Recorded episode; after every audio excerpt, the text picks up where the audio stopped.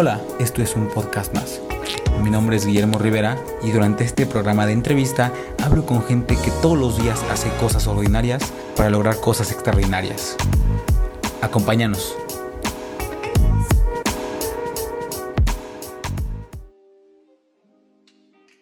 Hola gente, ¿cómo están? Bienvenidos a un podcast más. Hoy tengo un invitado muy chingón, otro músico que ya está volviendo, quiero que sea mejor hecho una buena costumbre tener a más músicos. Les quiero presentar a Alejandro Drito. Alejandro, ¿cómo estás? Bien, bien, bien. Todo muy, gracias por la invitación. No, gracias a ti. Oye, pues mira, eh, yo ya estuve viendo, de hecho, el destino, llámale como quieras. El domingo nos conocimos apenas. Qué chingón que, nos alcanzamos a conocer. Así es. Y me interesó mucho tu historia y al final, pues quedé encantado con lo que tú haces, con lo que hace tu grupo, que ahorita me puedes presentar o platicar de ellos. Y a ver, ¿quién eres? ¿Qué haces en México? ¿De dónde vienes? ¿Qué onda? Va, bueno, eh, yo, exacto, mi nombre es Alejandro Bautista, me conocen casi todos en, el medio y mis amigos como Drito. Em, yo soy, yo vengo de Venezuela, de Caracas, eh, y bueno, soy músico, entre, entre otras cosas, pero sí, sí, músico, ¿no? yo creo que cuando uno es, eh, yo siempre he dicho que la música eh, obviamente uno la elige, pero creo que más te elige a ti la música, ¿no? Entonces, bueno, la música me eligió a mí y yo honrado de, tratando de hacer lo mejor que puedo con, las herramientas que tengo, ¿no? Em, parte, bueno, eh, vivo en México desde hace cinco años ya eh, y vine porque formo parte de, de, bueno, mi proyecto actual que se llama O'Kills em, y bueno, estábamos buscando, o sea, somos todos de Venezuela, de Caracas, y estábamos viendo, bueno, cómo podemos seguir creciendo, ¿no? Es una banda que ya tiene 10 años y, como, bueno, hace 5 eh, dijimos, ¿qué hacemos, no? todos sabemos que, bueno, para la gente que no lo sepa, pues Venezuela viene viviendo unas épocas difíciles ya desde hace muchos años a nivel social, político, económico, etc. Y bueno, eh, decidimos arriesgarnos, la verdad, y, emprender el, viaje hacia México, que, siempre lo hemos visto como un, lugar eh, como muy estratégico, ¿no? Donde está muy cerca de Estados Unidos, alimenta también todo lo que es Sudamérica eh, y Latinoamérica con, la parte del entretenimiento y la música. Entonces, pues dijimos, nada, tenemos que ir para allá y probar suerte. Claro, oye, a ver, para darles mayor contexto a la gente que nos escucha, no estamos hablando de, un músico cualquiera, déjenme les digo, yo hice mi tarea como persona. Voy a platicar un poquito de, de O'Kills. O'Kills ya estuvieron en Katrina dos veces, corrígeme si me equivoco. Estuvieron no, en, va bien. en la primera, el primer concierto de Katrina, estuvieron el año pasado en Puebla, si no me equivoco. Y a ver, tienen sus canciones, hay unas que tienen más de 7 millones de reproducciones. Entonces, está, impresionante, ¿no? A ver, los mejores, voy a decir los primeros, los top 3, ¿te parece? que salen en Spotify, lo mejor, lo peor. Hay un video muy bueno de esto que creo que tocan aquí en México, muy chingón, véanlo, se lo recomiendo. El que sigue es Amigos con 3.991.082 y la tercera sería Asesina de 2.761.000. Exacto. ¿no? O sea, sí tienen ya pues bastante, o sea, ya son 10 años de carrera que, que va bastante bien, qué chingón. Pero antes de entrarnos como en toda la carrera en O'Kills, me gustaría preguntarte cómo nació a ti tu, tu gusto por la música. Yo veo también ahí en tu perfil Spotify que, chequenlo, tiene una buena, muy buena playlist. Veo que tienes esta influencia como de Michael Jackson, ¿no? Ahí encontré dos canciones de PYT y... Ay, otra, otra canción por ahí que me encantó, que dije, órale, traes, como muchos géneros ahí. Sí. Mira, mi, mi historia con la música como, lo, como lo, comenté antes, pues yo creo que la, música te elige, ¿no? Y más allá de que uno lo elija, yo, yo nací siendo niño, pues siempre estaba lo, primero que, bueno, de las cosas que recuerdo que me llamaron la atención fue, no sé, un disco de Elton John que ponían en, casa y, y, eso como que yo era un niño muy inquieto y eso me captó mi total atención, ¿no? Entonces a partir de ahí pues siempre estuve muy pendiente de la música y después también eh, en mi familia no, no hay nadie músico, sin embargo, siempre hubo música y, y, creo que si hay una vena como artística, o sea, digo, no hay nadie músico de que se dedicaron a la música así o muy, muy formalmente, ¿no? Entonces, pues ahí te das cuenta que, que es algo con lo que a veces uno cae, ¿no? Pero hay que desarrollarlo, eso, eso también es, es, muy importante decirlo, o sea, uno trae como una, un potencial y una, sí, unas tendencias de cosas que, que, te, que, te, llaman la atención y que tienes facilidad para eso, pero sin trabajo no, no hay nada. o sea, eso se queda simplemente en, potencialidad y yo creo que esto aplica para, para cualquier área de la vida. Eh, entonces, desde muy niño, desde que tenía ocho años, empecé a tocar la batería, que es mi instrumento principal, eh, y siempre estuve involucrado en, no sé, bandas, tocar con gente. Eh, antes de tocar con O'Kills, yo, bueno, y todavía toco, toco con otros proyectos, o sea, me gusta mucho, como lo decías, ¿no? Que, que hay como una mezcla ahí de, lo, de mis influencias y es, es muy grande. Es, eh, a mí cuando me lo preguntan mucho, eh, bueno, ¿cuál es tu artista favorito? ¿Cuál es? Y yo le digo, es, es difícil porque eh, para mí hay, hay, hay, muchos, de muchos géneros que son distintos. O sea, a partir de cierto nivel, no hay nadie mejor que otro o no hay una, una propuesta mejor que otro, sino distinta. Entonces así, así lo siento y lo veo yo y, hay tanta música buena que, que, yo tengo de todo eso, ¿no? O sea, tanto música, no sé, en inglés, música latina, música instrumental, o sea, son demasiadas cosas. Sí, eh, eh, mira, me recuerda ahorita que hablas como escuchando el género que tienen los Kills y todo, todo este mar de música que tienes ahí en ese playlist que encontré, me, recuerda mucho esta frase que dice que los genios en su mayoría son ladrones de ideas, y en este caso puede ser como ladrones de género, y con, con, base en eso, pues sacan nuevas cosas, ¿no? Y, creo que eso lo puedo encontrar un poco en, en, lo que estás diciendo. Y, venga, a ver, a los ocho años dices que encuentras la batería, que encuentras como esta pasión por la música, ¿no? ¿Qué confrontamiento encontraste, por así decirlo, o qué dificultad? Porque, como dices, tal vez tu familia no se dedican a la música formalmente, existe tal vez esa pasión, pero ¿no, debatiste ahí con tus papás como decirles, oye, yo voy a ser músico, oye, me encanta esto? Mm. Bueno, siendo, siendo tan, tan, o siendo pequeño, pues eh, yo, yo no sé si mis padres habrán pensado que eso iba a ser algo pasajero o no. El punto es que, bueno, me apoyaron, ¿no? Como, y siempre agradecido por eso. Eh, a veces pienso que la verdad tuvieron una paciencia muy grande porque yo, yo vivía en un, en, un, en un departamento, ¿no? O sea, en un DEPA. No es que tenía una casa con un, un, basement, un, sitio así especial para eso donde no se escuchara, no. Yo, yo por muchos años, por muchos años, como por lo menos hasta que tuve 16, eh, yo tenía mi batería en mi cuarto, ¿no? En un departamento. El relajo ahí, la eh, música. Sí, y yo, y, y, y, la batería es un instrumento difícil, o sea, no es como un, digamos, difícil de escuchar para las personas que están afuera porque es un instrumento de acompañamiento, o sea, si tú escuchas una batería sola, pues bueno, sí, si, si la persona toca ya tienes, por lo menos ya tiene cierto nivel, ok, sabes, se escucha como, hay un ritmo, pero igual es un instrumento muy, muy fuerte, muy difícil de digerir. No es como un piano que si tienes piano en la casa, pues puede ser que sea hasta, ¿sabes? Armónico y relaje a la gente que está ahí. La batería no. Entonces, yo, y yo aprendí a tocar eh, básicamente solo. Eh, o sea, escuchando música, yo... Ahí es lo que te digo de la parte que, que tuve la fortuna y bueno, todavía eh, de tener como un buen oído. O sea, entonces ¿Tocas yo imitaba mucho lo que escuchaba. Sí. ¿Cuánto yo, Bueno, siempre lo digo, ¿no? A nivel que siento que es más profesional, pues es la batería. Pero sí he ido tocando durante muchos años como un recurso de composición, porque bueno, también estudié eso, eh, eh, piano y guitarra, y un poco de bajo. Y, también canto, entonces. Sí, sí. Y también canto, entonces, bueno, eh, son, son todos recursos para, para, precisamente para poder a través, que a través de mí eh, la música tenga un, buen canal, no sé. Pero, entonces, como, estabas diciendo, eh, la batería la fuiste aprendiendo pues, tú solo, ¿no? Al final.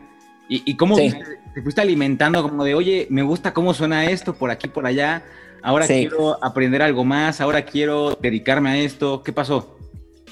Sí, fue, bueno, no, siempre fue como un, al principio obviamente mientras estudia, estaba en el colegio, pues siempre fue una, una pasión, o sea, un, un, hobby, pero al cual ya le dedicaba mucho tiempo, o sea, pero le dedicaba mucho tiempo porque me gustaba. entonces, me acuerdo, tenía bandas, desde, muy desde muy niño tuve bandas, y, y, entonces era como, pues, era como una actividad más, ¿sabes? Eh, tenía, no sé, mi, mi los entrenamientos del equipo de fútbol, el partido no sé qué, y los fines de semana pues tenía, tenía mi, mi reunión con mi banda y entonces y tocábamos, estábamos tocando en, en, casa, ensayábamos, comíamos, lo que sea, ¿no? Era como una actividad más de mi, de mi vida, de lo que me gustaba. Y bueno, poco a poco ya se va acercando el, cuando uno vas creciendo, ¿no? Tienes como que elegir, bueno, qué voy a hacer, si voy a estudiar, una carrera, lo que sea, ¿no?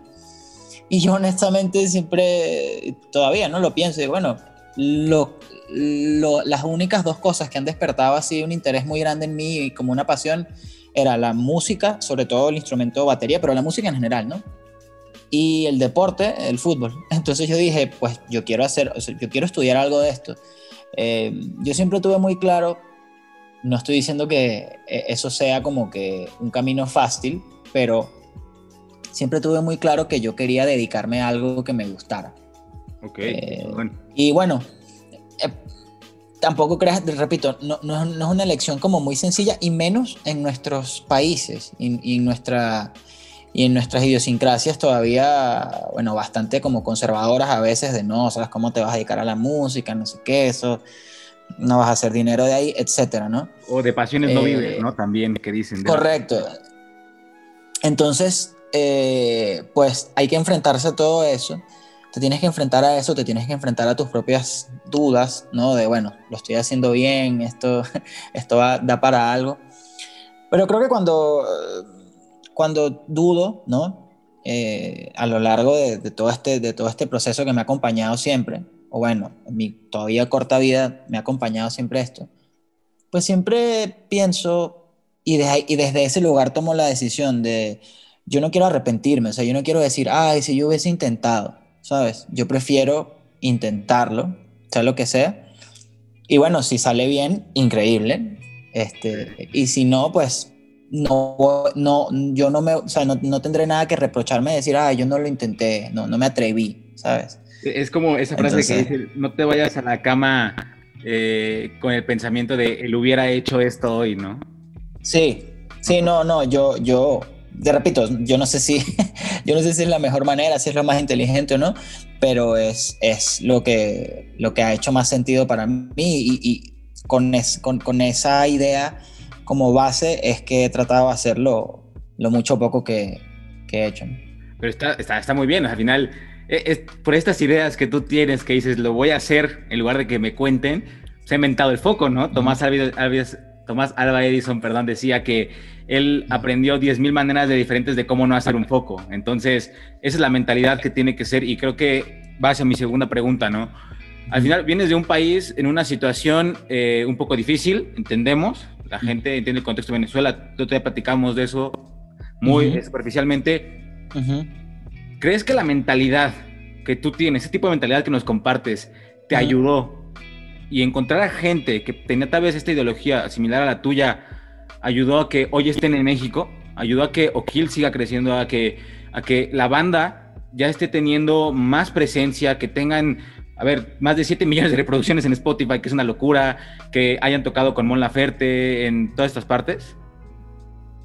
Sin duda, o sea, y yo creo que, bueno, en mi experiencia personal, obviamente también tener una banda, un proyecto es como tener una empresa, un negocio con varios socios, ¿no? Somos cinco. Y bueno, tenemos una meta en común, ¿no? De todavía, pero tenemos diferentes visiones a veces de, cómo llegar ahí, ¿no? Pero sin duda, en, en lo que a mí respecta, en lo personal, pues sí, y creo que todavía es lo que hace que me, o una de las cosas que hace que me despierte por las mañanas eh, y, a, buscar eh, las formas es eso, es decir, quiero intentarlo, no me quiero arrepentir, que es lo que te decía antes, ¿no? O sea, no quiero decir, ah, yo no lo intenté. Em, con respecto a lo de la situación de Venezuela, pues también es algo que em, yo creo que toda experiencia y a veces la, lamentablemente o afortunadamente las experiencias difíciles, o sea, si tienes como que eh, eso, no, es todo tan sencillo, pues si logras pasar eso, pues tienes un aprendizaje y te vuelves como más resiliente, ¿no? O sea, y, y eso te ayuda a afrontar un poco más, quizás, a resistir mejor los obstáculos, digamos, de una manera o, los posibles obstáculos que, va a presentar la vida, que, siempre, que siempre hay, ¿no? es, es, una, es la manera de crecer. Eh, entonces, yo creo que en ese sentido toda la gente, y, y, esto uno no lo entiende hasta que, bueno, tienes que, tienes que ir de, de, tu país, ¿no? De, de tu casa. Eh, no solo, bueno, no, que me voy de casa a mis padres, bueno, que es lo normal, sino ir de, tu país, ¿no? Así como, bueno, tengo que ir a otro lugar. Eh, también te das cuenta que, bueno, que muchas veces uno puede con más de lo que, de lo que cree y que, y que hay que hacerlo, ¿no? Y si, y si algo me gustaría que quedara, bueno, algo, sí, dentro de lo que, de algo que me gustaría que quedara esta conversación para la gente que escuche, si, si también es gente más joven, joven sea, adolescentes, gente, gente joven, que, que, hay, que hay, hay, que atreverse, ¿no? Y hay que hacerlo. Y que nadie va a... Nadie lo va a hacer por ti. y esa es la verdad, pues. Sí, claro. Y que no es, no es, no es sencillo, eh, pero que, bueno, vale la pena, creo, dentro de todo. Y, y sobre todo... Eh, que puedas decir, yo lo intenté, yo lo hice. Y, son más las veces que lo logras. ¿eh? Sí, claro. A ver, fracasos va a haber, pero si los ves como aprendizajes, qué mejor. Dijiste una palabra que la tengo muy metida en la cabeza este año, la, la, palabra ser resilientes, ¿no? Es algo muy chingón. Hoy, hoy que volteas a ver hacia atrás, que ya son 10 años de, de, de, dedicarle 5 en México, ya prácticamente eres mexicano, podría decir, ¿no? Ya creo que hasta conoces más la ciudad que yo, podría decirlo, tal vez. A ver, antes de venirte a México, supongo que cargabas con emoción, con miedos, con duda, con muchas cosas, ¿no? ¿Qué te dijiste a ti? ¿Qué, dijiste? A ver, eh, Alejandro, vamos a hacer esto. ¿Y qué más? ¿Qué, ¿Qué, ese discurso, ese mensaje que te tuviste que dar a ti? Porque muchas veces, por más que tengas familia, por más que tengas gente a tu alrededor, bueno, el principal impulso y motor tiene que ser tú y tu pasión. Bueno, me dije, si no es ahora, ¿cuándo? Eh, soy, todo, bueno, todavía soy un hombre joven, ahí seguía siendo un poco más joven y, y, y, y dije, hay que intentarlo, o sea, es que la, la misma filosofía, eh, eh, tengo, que intentarlo y, quiero hacerlo, ¿no?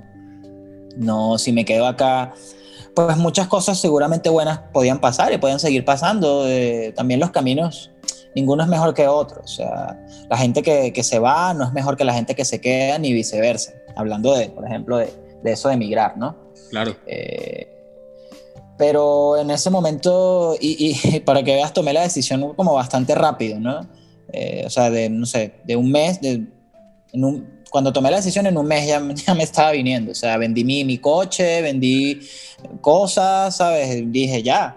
Eh, ¿Qué edad tenías? que creo que tenía 27 o 28 por ahí. ¿no? O sea, ya también eh, no, era, era una, digamos, un adulto joven ya, ¿no? Sí, pero, pero esa edad no es tan fácil decir, me voy a otro país y vendo mis cosas, ¿sabes? Creo que ya... Correcto, porque... te pesa más la decisión. No, y, y, bueno, eh, la música en este caso, y por eso yo, te puedo hablar de, de mi, desde mi experiencia. Eh, yo, yo, me, yo me dediqué a la música desde, desde, algún punto de mi vida, no sé, desde los 21 años, y ahí yo empecé a tomármelo como un profesional y a, y a vivir de eso, ¿no? O sea, en momentos más, momentos menos, pero siempre he tenido, creo que, la suerte de que he podido vivir de eso, mal o bien. Eh, y eh, entonces, yo, yo cuando tomo la decisión, eh, digo, bueno, es, comenzar desde cero, porque dentro de la música es un mundo de muchos contactos. Es decir, ya yo había hecho una red de contactos allá por años, ¿sabes? O sea, yo tenía como cierta, bueno, esta persona me conoce, esta gente me llama, y siempre da miedo decir, oye, si me voy a otro lugar, así seas el mejor músico del mundo, que no, no estoy diciendo que sea mi caso, si seas una persona muy, vas a empezar de cero, nadie te va a conocer y vas a tener que hacer cosas, vas a tener que volver a decir, oye, pero ya esto ya lo hice, y porque, ¿sabes? Todo, todo, te tienes que enfrentar con eso otra vez y bueno, pero hay que hacerlo. Sí, y, lo enfrentas otra vez, pero con otros ojos, ¿no? Yo creo que dices, bueno, ya lo viví, ¿qué va a cambiar? Sí. Ahora, algo que sí me gustaría tal vez adentrarnos es el tema cultural, porque creo que tal vez lo enfrentaste cuando te viniste para acá. ¿Cuál crees que sería el, gran, choque tal vez cultural entre lo que viviste en Venezuela lo que estás viviendo aquí en México? Bueno, siendo muy honesto, creo que somos muy, muy parecidos, ¿no? en líneas generales, el, latinoamericano nos, nos unen muchas más cosas de lo que nos separa. Eh, y dicho eso, incluso, dicho esto, pues con, con, los mexicanos tenemos como bastante afinidad, ¿no? O sea, en, nuestra, en nuestras costumbres, en nuestras maneras, en, nuestras, en nuestros chistes, en nuestra forma de ver la vida, en nuestras culturas que se unen a veces en, con ciertas cosas, en cosas hasta culinarias. Em, y el público mexicano. eso, fíjate que eso, eso es muy importante. Yo creo que una de las cosas que más nos ayudó y con lo que, bueno, más estamos agradecidos es que el público mexicano recibió a la banda. O sea, te recuerdo que nosotros llegamos acá con un disco bajo el brazo, como dicen, y más nada. O sea, nosotros no éramos nadie aquí, ni era como que, ah, no, esto es ya cero. Okay. y se fue haciendo una chamba, pues obviamente, con gente al principio. O sea, si teníamos algunos contactos y, oye, por mi, por mi canción, eh, a quien conoces, le escribíamos a, se le escribía a varios chicos de la banda que, que llegaron unos meses antes que yo, ¿sabes? escribiéndole a managers, a gente así como que, ¿sabes? Bueno, chambeando, ¿sabes? Haciendo la chamba que podías. Y al principio era, ¿sabes? El primer show que se hizo acá fue al frente de cinco personas. Okay. Cuando, cuando, ya, cuando ya en Venezuela había, o sea, para, para que te des una idea de, de, de, que tampoco, o sea, de que, de que si, uno sí arriesga cosas y, y, y, y dudas, ¿no? Eh, nosotros en Venezuela justo en 2015, justo antes de venirnos para acá, estábamos terminando una gira pues bastante exitosa en Venezuela, o sea, ya teníamos, nos estábamos haciendo un nombre mucho mejor. Y justo en el mejor momento de la banda en Venezuela nos, fuimos, nos vinimos a México. Y otra vez y otra vez a tocar en frente de cinco personas en donde de las cinco a cuatro no le interesas. Oye, algo muy, curioso que, que me gustaría preguntarte. A ver, tenías ya tu gira, ¿no? Por Venezuela y de repente ah. cinco personas, ¿no, ¿no, les pegó un poco el ego de decir, oigan, ¿qué onda? Claro, claro. Y, esa, y, y ese es uno de, de, los trabajos, ¿no? O sea, porque a pesar de que tú, digamos que tú vas, vienes, bueno, digo yo, quizás hay otras personas que no, pero a pesar de, yo hablo de mí, uno viene mentalizado, ¿no? Dice, bueno, esto va a ser difícil, por más mentalizado que estés, no, no, va a dejar de, no te va a dejar de doler cuando, sí, cuando, cuando cinco personas y, a cuatro ni les interesas. Es como, uh, ¿sabes? Pero, pero hay que seguir y, y si uno se mantiene y si uno sostiene su posición, claro, tienes que tener algo. Nosotros teníamos la suerte de tener ya un disco grabado, eh, que bueno, que los chicos habían grabado en Venezuela. América, no, América Supersónica se llama América ese Supersónica. Tienen 10 discos por lo que veo. No, no, no. Tenemos, no, tenemos eh, tres discos. Okay. Un EP. lo primero es un EP. Un EP es Extended Play, que es como suele ser un, disco que tiene cuatro canciones o algo así. Después vino América Supersónica, que fue el primer LP, Long Play. Sí, okay. Eh, que fue como lo, lo primero y, y, la verdad con lo que se posicionó la banda en Venezuela. Y luego, y después de, y, y, luego Dimensión Caribe, que ya lo grabamos acá y, que bueno, nos tardamos algunos años, pero bueno, porque estábamos sí, claro, no, eh, haciendo nuestra base acá, ¿sabes? Eh, entonces, bueno, sí, imagínate, hemos, hemos tenido un recorrido que, que agradecemos mucho. Eh, hemos tenido la, la, fortuna de que eso, contar con gente que creyó en su momento en, en la banda. Entonces, e, este punto es importante, de nuevo, para, para la gente que escucha.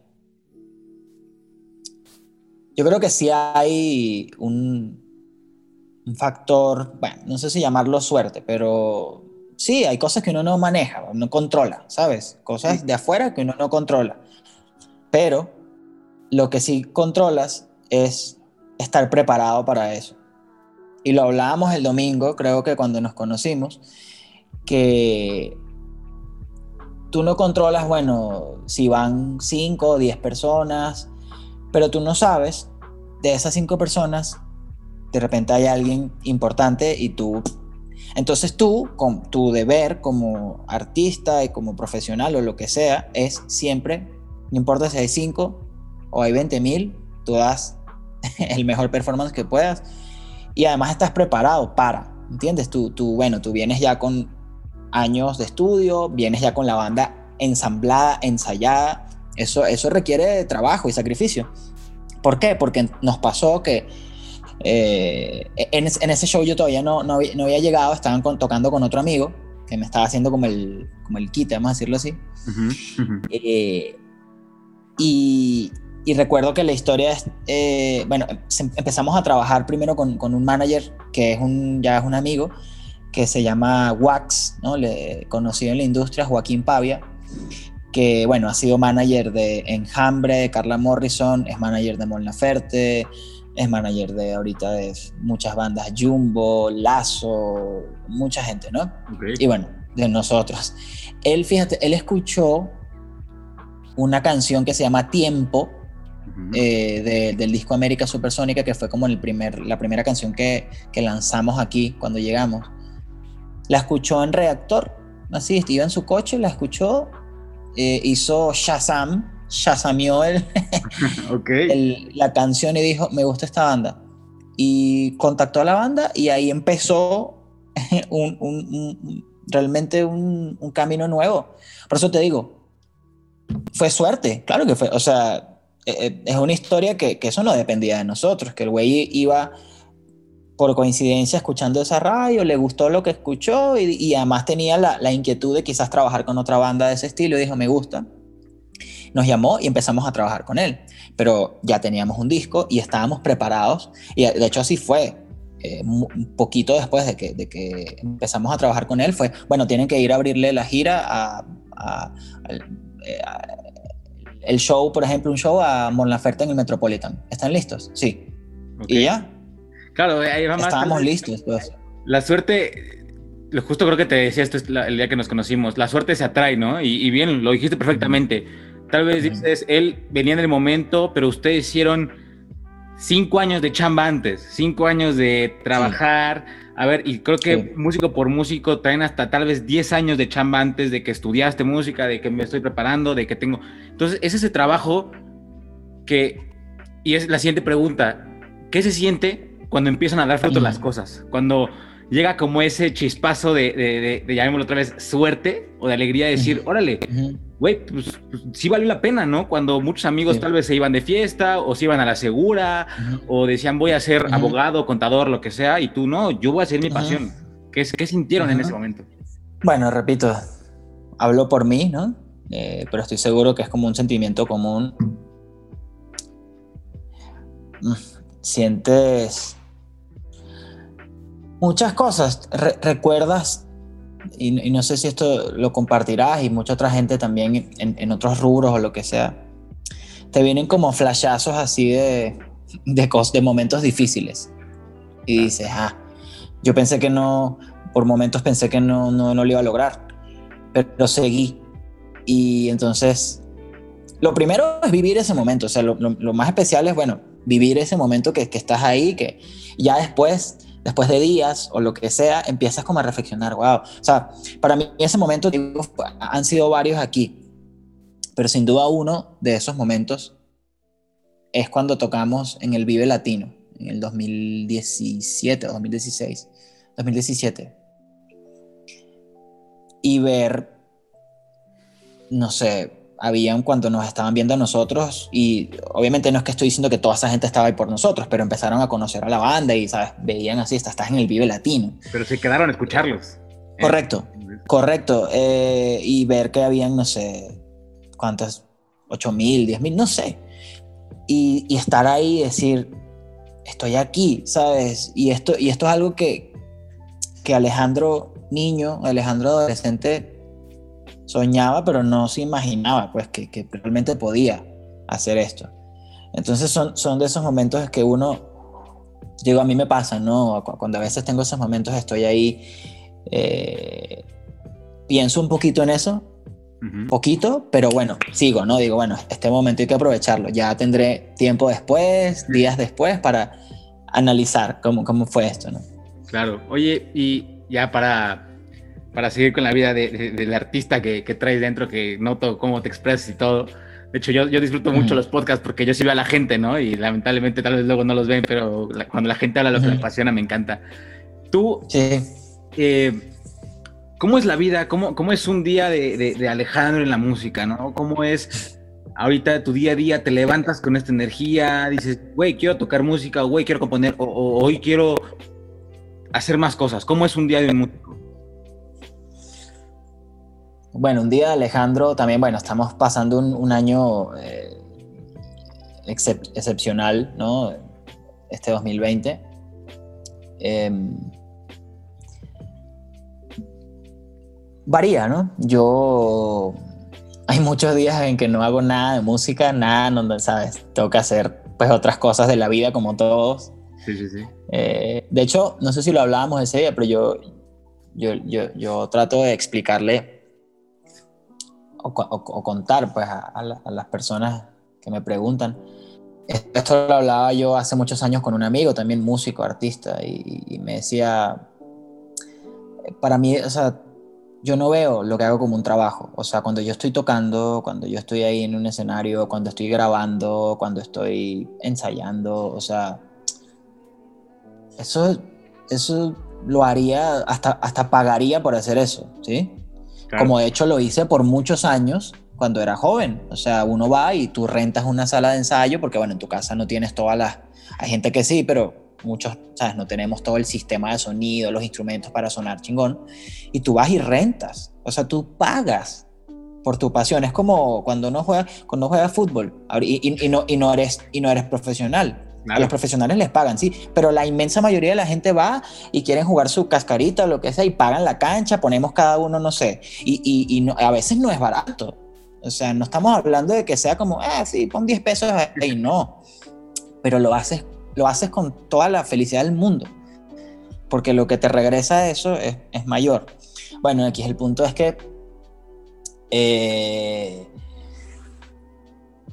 yo pensando un poco en, eso que me comentabas, ¿no? Y en, y en, qué, en qué me gustaría, bueno, parte de, dejar aquí, eh, es eso, es que seguir y tratar de, mantener ese espíritu vivo, ¿no? De, bueno, yo hasta pagaría por esto. Eh, eh, entonces, en mi día a día, yo, digamos que yo veo como la chamba o el trabajo todo lo que no tiene que ver con música. O sea, ese es el trabajo. Cuando, cuando yo, o sea, todo lo que tengo que hacer para llegar a estar a ese lugar, a, estar tocando, a estar en un show, a estar grabando, esa es la chamba para un artista. Cuando estás haciendo tu, cuando estás desarrollándote, no, no, es, no es trabajo, o sea, son, eso es diversión, eso es otra cosa. Entonces la chamba es todo lo que no sea música. todo, lo que no sea música Correcto, todo lo que no sea, y va desde lo más pequeño hasta lo más tonto. Cocinar, tener que ir a no sé qué, tener que, ah, ¿sabes? Tener que lidiar con las cosas normales de la vida de todo el mundo, ese es el trabajo. O sea, ese sería mi, pues, tengo que hacer esto, ¿sabes? Como que...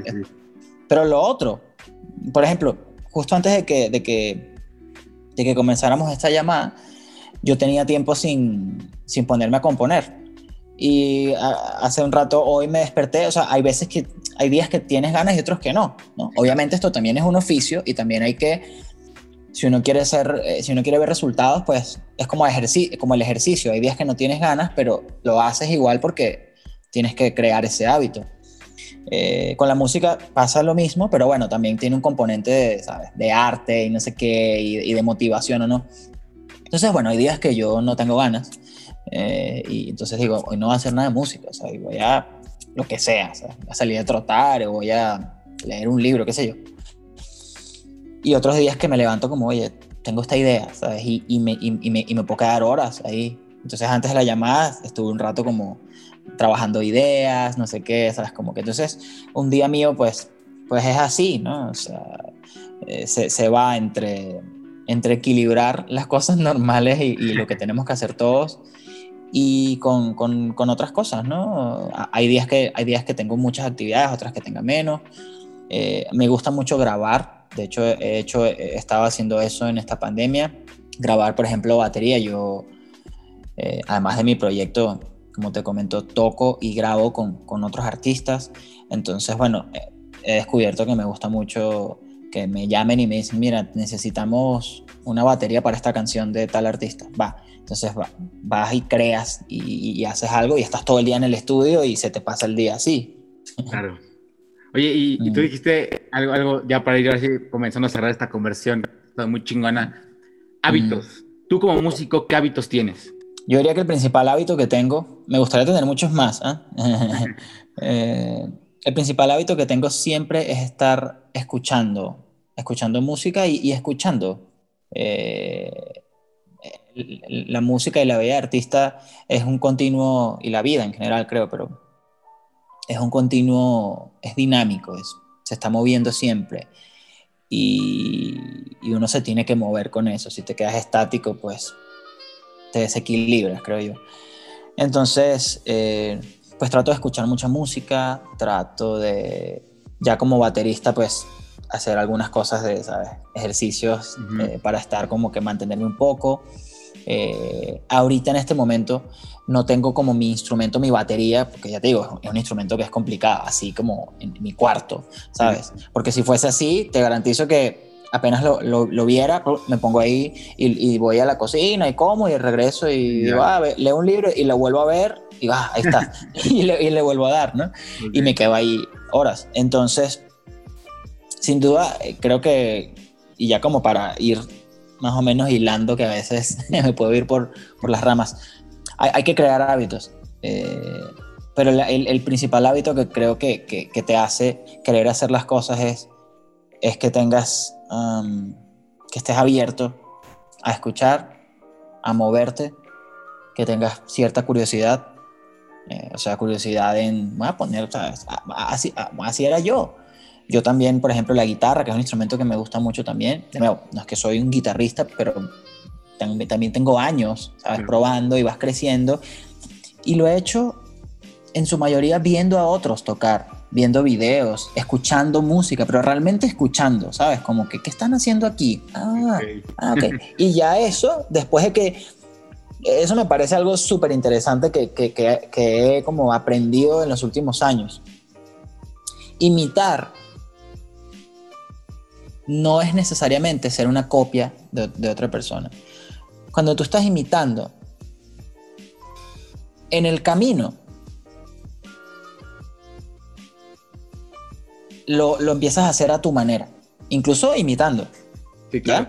¿Qué, qué, qué es lo que dijiste como de los genios? Que para nada yo me considero un genio ni nada, sino que los genios, o sea, ya, ya todo está como inventado, ¿sabes? Y en la música, solo ponerse a estudiar historia de música te das cuenta que es como, te sientes hasta pequeñito y dices, ya todo está hecho, ¿sabes? ¿Cómo, cómo me voy a comparar yo con gigantes de, de la música de, siglos, ¿no? O sea, Bach, Beethoven, Mozart y, y, y más cercanos, no sé, los Beatles.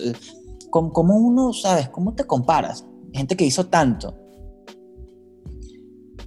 Esa gente lo que hizo fue tomar lo que ya había escuchado de otros lugares y unirlo de otra manera. Claro. Ordenarlo de otra manera. Y eso entonces ya, ahí está la genialidad.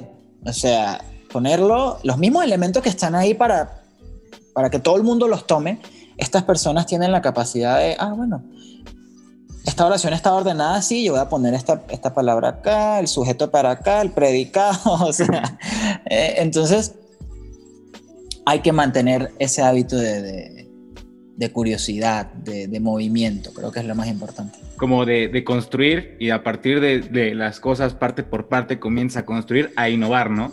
Que es lo que muchos hacen al final, creo que es eso. Oye, Alex, ya para cerrar, la última pregunta que tengo para ti es, ¿qué consejo le darías a cualquier persona que quiere iniciar en la música o que quiere ir por lo que le apasiona y le da miedo. Ah, ah, yo, yo, leí algo hace, y ojo, a veces uno, yo, todos seguimos en constante aprendizaje, eh, y a veces las ideas y, y, las cosas tardan tiempo en madurar, a pesar de que la escuchaste hace, no sé, muchos años, todavía estás como viendo cómo maduras y cómo realmente pones eso en práctica. Lo que sueñas está al otro lado de tus miedos. Lo que sueñas está justo afuera de tu zona de confort. Hay que... Y no es fácil. Eh, no es fácil y, somos seres todos complejos, vivencias y experiencias muy distintas y tenemos que, bueno, vinimos a esta vida, creo, a, transitarla, a buscarle sentido y, a tratar de evolucionar. Entonces, yo lo que diría es, hay que arriesgarse. Y cuando algo te da miedo, puede ser hasta un indicador de que por ahí es. porque, porque al otro lado de ese miedo está lo que quieres. Ok, qué chingón. Entonces, entonces, y, y, a la gente, eso como generales y a la gente, bueno, que repito, es de lo que yo sé o de lo que he podido por lo menos experimentar un poco, em, a la gente que quiere hacer algo con la música, que le, que le gusta, que le apasiona, o como dice, sus sueños, hay que, hay que trabajar por eso. Hay que trabajar por eso, hay que ponerle horas de vuelo, lo hablábamos creo que el domingo, esto es un concepto que a mí me quedó muy grabado de conversaciones con otra gente, de lecturas, horas de vuelo. O sea, horas de vuelo, no hay manera de lograr algo sin horas de vuelo. Correcto. Lo que, pero, pero ¿sabes cuál es la diferencia? ¿Y por qué entonces es clave que las personas hagan lo que les gusta y persigan sus sueños? Que ponerle horas de vuelo a algo que te apasiona hace muy ligero eso. Son horas de vuelo en su mayoría placenteras o a veces ni las, ni las contabilizas, se te va el tiempo. Cuando uno hace algo que le gusta, el tiempo pasa a un segundo plano. El tiempo se... ¿no? Sí, el, tiempo el, concepto de tiempo cambia. Y eso es algo muy interesante. Entonces, pero estás dedicando horas de vuelo. En cambio, sí, si estás haciendo lo que no te gusta, pues cada segundo es como, ah, ya cuando se termina esto, ¿no? Entonces, eso es lo que diría.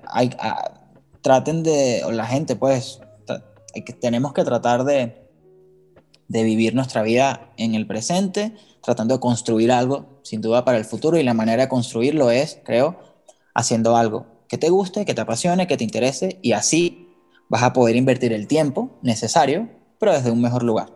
Correcto. Qué chingón. Estuvo muy chingón. Oye, Alex, déjanos tus redes sociales, eh, dónde te pueden encontrar, dónde pueden ahí spamearte para que escuchen tu música que está muy chingona, de verdad lo recomiendo bastante. Claro que sí, eh, bueno, eh, mis redes donde pueden encontrar, eh, yo siendo pues músico a veces también subo cosas, ¿no? De lo que estoy grabando, de lo que estoy haciendo, cosas de mi banda. Arroba Drito, D-R-I-T-O, Bautista, Drito Bautista. también los invito a escuchar el, el proyecto O-Kills, eh, nos, pueden, nos pueden encontrar en todas las redes como arroba somos o kills. O bueno, pueden buscar en, en, todas las plataformas, Spotify, YouTube, iTunes, lo que sea, eh, el, el, proyecto O'Kills y bueno, dense ahí, dense una escuchada y a ver qué, qué les parece. Va a encantar, te lo juro. Oye, pues muchas gracias otra vez, qué chingón, ojalá en un futuro cercano podamos repetir esto y tal vez... Claro que sí. Y porque dices cosas muy chingonas. Alex, nos vemos, gracias. Mm. Gracias a ti, Memo. Un abrazo. Igual.